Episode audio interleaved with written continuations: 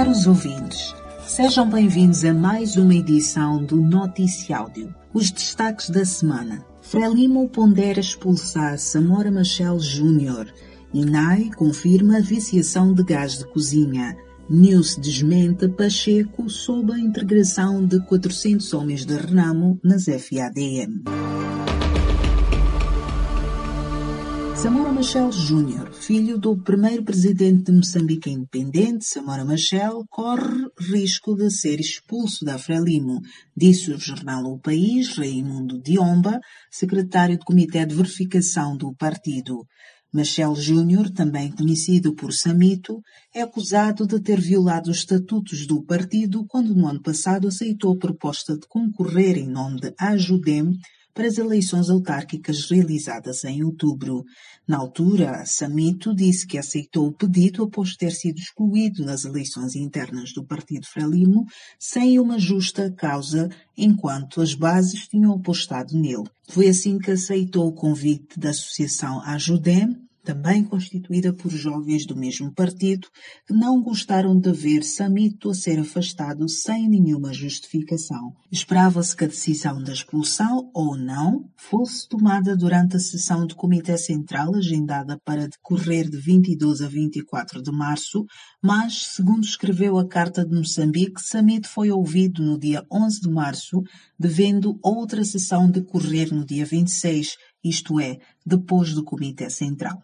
As empresas nacionais certificadas para fornecer o gás de cozinha têm vindo a viciar o peso do produto durante o processo de enchimento das botijas, anunciou o porta-voz da Inspeção Nacional de Atividades Económicas, Ali Moussa, em Maputo. A viciação, segundo explicou em conferência de imprensa, consiste em não colocar a quantidade de gás correspondente à capacidade da botija, tendo-se verificado, por exemplo, que são subtraídos um, dois, três ou mais quilos de gás. As manobras prejudicam os clientes que acabam comprando uma quantidade inferior em relação à real capacidade das botijas, disse Mussa, citado pelo jornal Folha de Maputo. Mussa garantiu que as brigadas do INAE estão neste momento a trabalhar junto das empresas que dedicam-se ao enchimento e venda de gás, nomeadamente nas cidades de Maputo, Matola, Xaxém, Embane, Beira e Nampula, no sentido de sensibilizá-las a corrigirem estas anomalias. Um dia depois do Ministro dos Negócios Estrangeiros e Cooperação ter anunciado que mais de 400 homens da Renamo foram integrados nas Forças Armadas da Defesa de Moçambique, Felipe News esclareceu que os homens a quem Pacheco referia-se são desmobilizados no último curso extraordinário de agentes especiais e não da Renamo.